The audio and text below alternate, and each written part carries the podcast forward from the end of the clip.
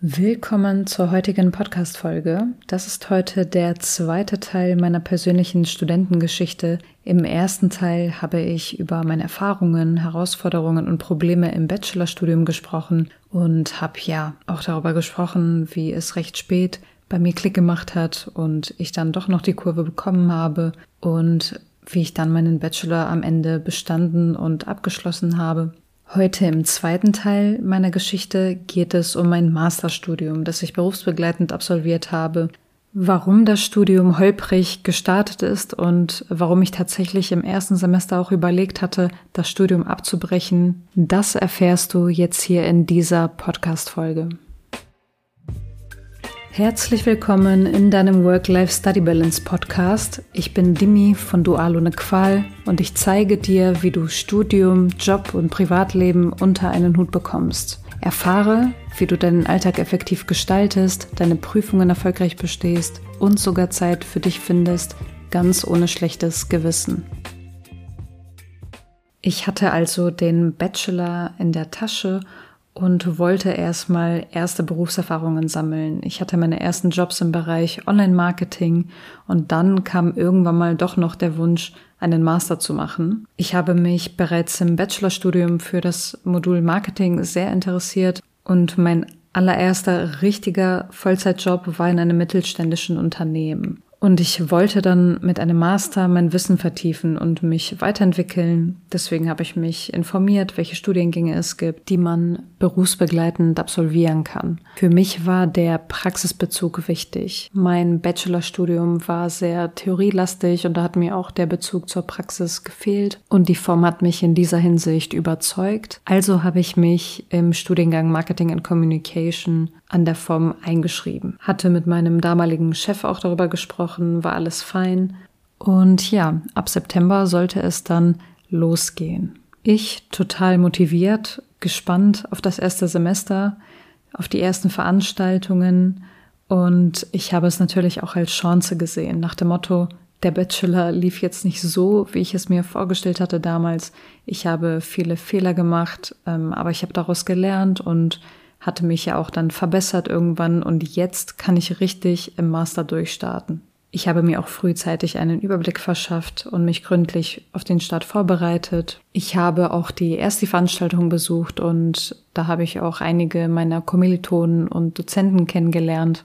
Und dann kam auch schon der September und der erste Montag des Monats wäre also mein erster offizieller Arbeitstag als Online-Marketing-Managerin und Studentin Vollzeit berufsbegleitend im ersten Semester gewesen. Und dann kommt alles anders.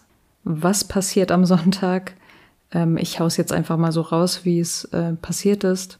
Ich musste am Sonntag in die Notfallaufnahme ins Krankenhaus und es war relativ schnell klar, dass ich auch dort bleiben muss, um Untersuchungen zu machen und ja, entsprechend behandelt zu werden.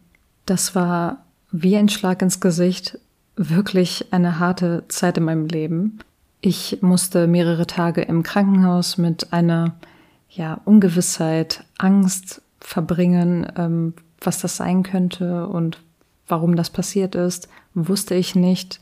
Und ich musste recht unangenehme Untersuchungen über mich ergehen lassen.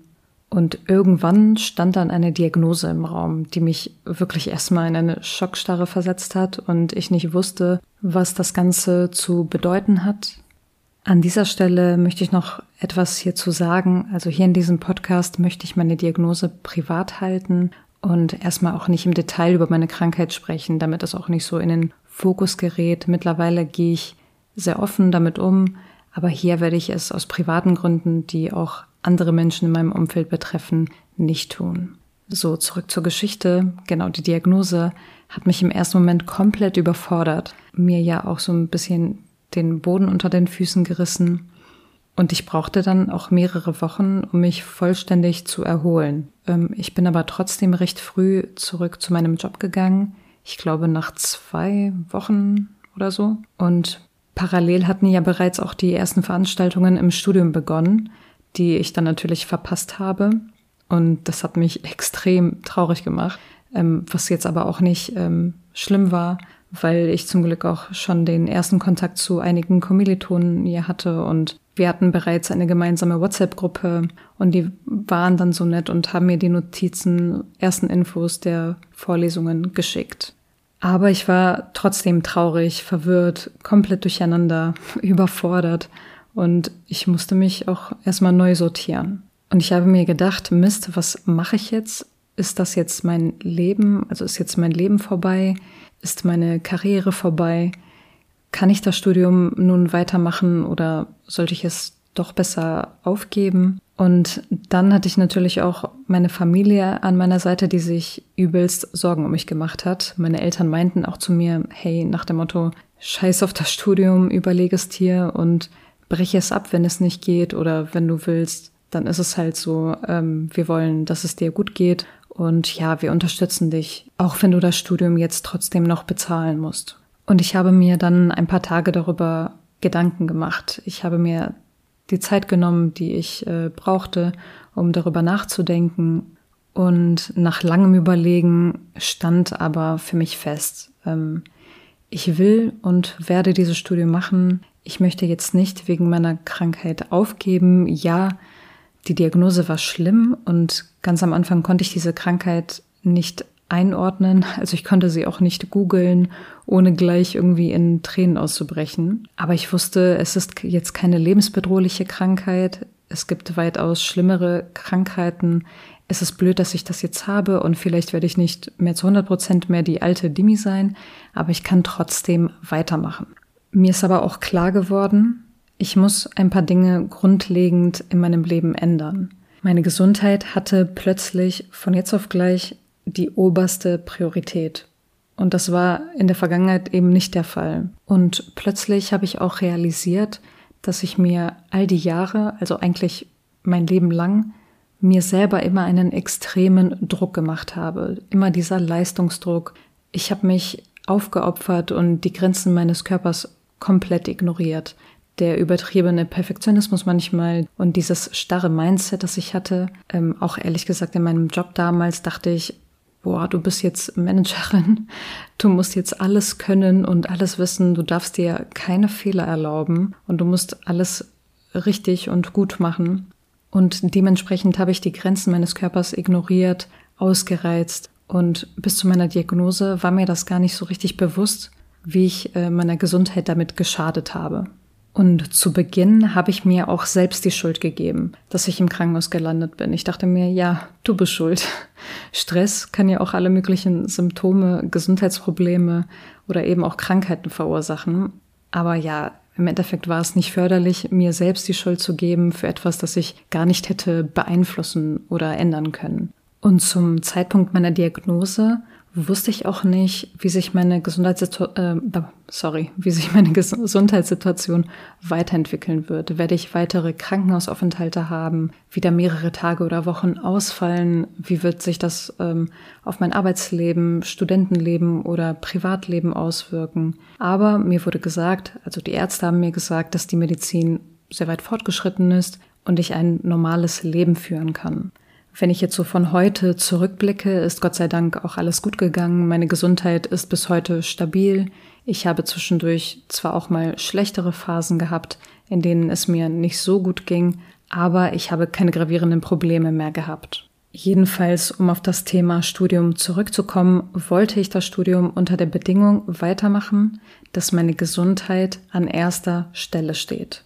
Leistung ja, schön und gut, aber unter der Bedingung, dass es mir gut geht, dass ich auf mich achte, dass ich alles in meinem eigenen Tempo mache, ohne Druck und nicht koste es, was es wolle, zum Beispiel die Regelstudienzeit zu schaffen. Und ja, ich habe auch überlegt, was hätte schlimmstenfalls passieren können oder was mache ich, wenn ich äh, doch nicht kann.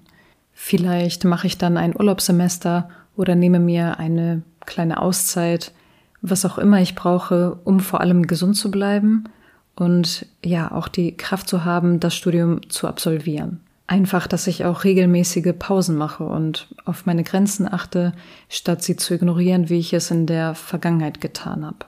Ja, und diese Erfahrung mit dem Krankenhausaufenthalt und der Krankheit hat mich einfach wachgerüttelt, dass ich meinen Lifestyle ändere, Ähm, so habe ich das für mich ins Positive gelenkt, dass ich nicht darauf warte, dass immer erst etwas passieren muss, damit ich handle und auf mich achte, sondern dass ich von nun an regelmäßig und bewusst auf mich achte, um ja mögliche körperliche oder mentale Folgen so gut es geht vorzubeugen.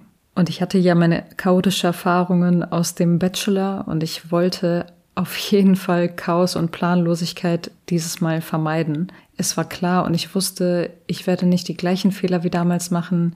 Ich habe mir einen Überblick verschafft, die Module genau angeschaut, einen klaren Plan erstellt, mir Ziele gesetzt und bin einfach dann Schritt für Schritt vorgegangen. Und ich habe es geschafft. Ich weiß noch ganz genau, wie aufgeregt ich war bei der allerersten Klausur im ersten Semester. Aber ich bin dann nach der Klausur zufrieden und mit einem guten Gefühl da rausgekommen.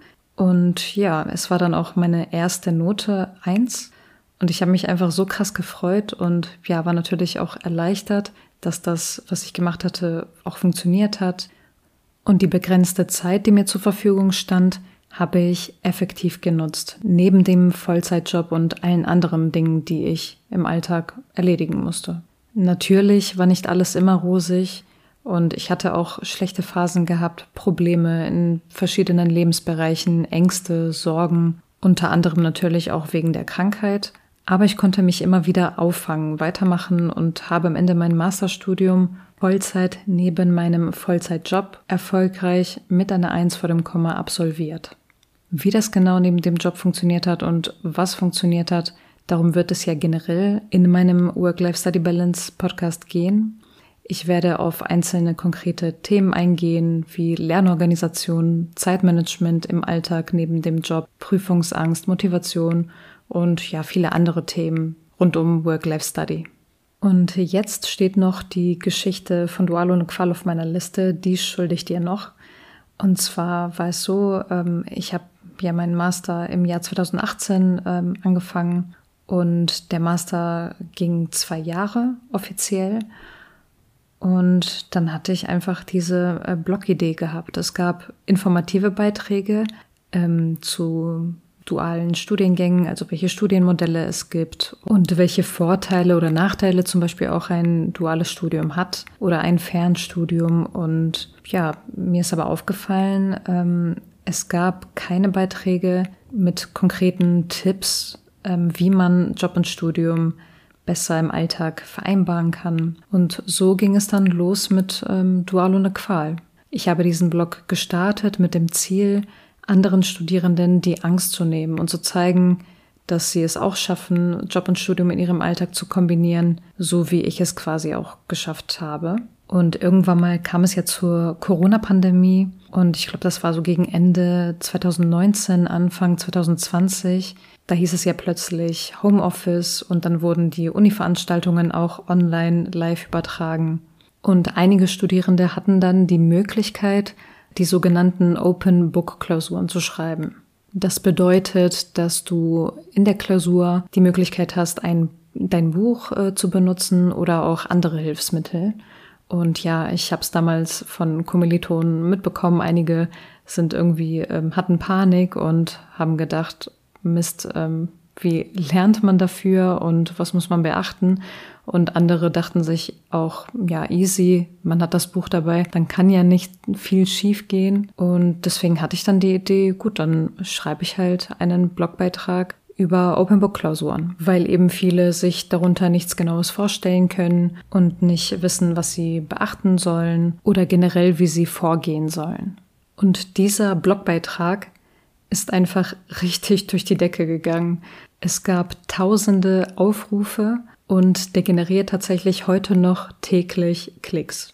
Und ähm, ich dachte mir damals, krass, das hat mir dann bestätigt, ja, da draußen sind Studierende, die Hilfe benötigen, so wie ich. Ich hätte damals in meinem Bachelorstudium auch von Anfang an Hilfe gut gebrauchen können. Und heute ist die Seite dualonequal.de kein reiner Blog mehr. Ich habe die Webseite nach meinem Studium umstrukturiert und ja, habe beschlossen, Studierende zu begleiten, die Hilfe benötigen in ihrem dualen Studium, Fernstudium oder berufsbegleitenden Studium. Und im Jahr 2022 habe ich noch meine Lerncoach-Ausbildung gemacht und Studierende gecoacht, die in ihrem Alltag mehrere Lebensbereiche jonglieren müssen und sich mehr Balance auch wünschen, also dass sie mit den richtigen Lernmethoden effektiv im Studium vorankommen, aber auch, dass sie dann Zeit sparen und damit auch Zeit in ihrem Privatleben und in ihrer Freizeit genießen können. Ja, und damit beende ich auch den zweiten Teil meiner persönlichen Geschichte. Ich hoffe, dir hat die Podcast-Folge gefallen. Wenn du Fragen hast zu meiner persönlichen Geschichte oder wenn du ähnliche Erfahrungen im Studium gemacht hast wie ich, dann schreib es mir auch gerne. Ich bin echt neugierig, wie die Podcast-Folge angekommen ist und was du darüber denkst. Und ja, ansonsten packe ich dir alle wichtigen Verlinkungen in den Show Notes. Wenn du mit mir über deine Herausforderungen im Studium sprechen willst und mit mir zusammenarbeiten willst, dann schreib mir gerne auch entweder per Nachricht auf Instagram oder einfach eine E-Mail an info at dualohnequal.de. In der nächsten Podcast-Folge werde ich darüber sprechen, welche Fehler Studierende mit Job und Studium machen, die zu Stress im Alltag führen. Und werde dann auch auf meine Fehler aus der Vergangenheit näher eingehen. Schön, dass du heute hier reingehört hast und wir hören uns dann in der nächsten Podcast-Folge. Bis dann.